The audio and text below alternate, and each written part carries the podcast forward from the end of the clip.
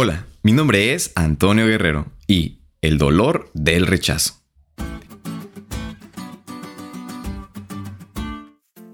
Un estudio demostró que el área del cerebro que se activa al sentir rechazo es la misma que se activa al sentir dolor físico. Por esta razón es que incluso un pequeño rechazo, que probablemente no debería dolernos, nos duele. Claro, a nivel neurológico. Y qué difícil es cuando sientes el rechazo más de una persona a la cual le quieres compartir tu fe y quieres hablarle de los cambios que puede tener en su vida para bien. Déjame decirte que Jesús experimentó esta misma situación. Jesús estuvo rodeado de dificultades y escasez. Estuvo rodeado de gente que lo señalaba, envidiaba y juzgaba. Malinterpretaba sus acciones y tergiversaba sus enseñanzas. Lo aborrecían sin causa. Qué doloroso habrá sido para él ver a las personas rechazarle. Tanto líderes como la gente común expresaban desagrado, desprecio e incluso odio.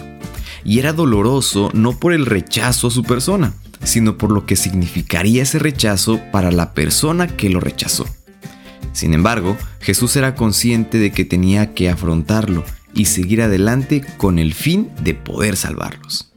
Y sabes, nosotros al separarnos del mundo y de sus costumbres, afrontaremos el desagrado de los mundanos.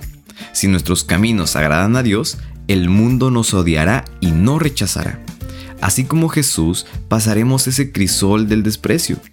Si Él fue perseguido, ¿podemos esperar nosotros un mejor trato? Sin embargo, Él confortará y sostendrá a todos los que acudan a Él en busca de ayuda.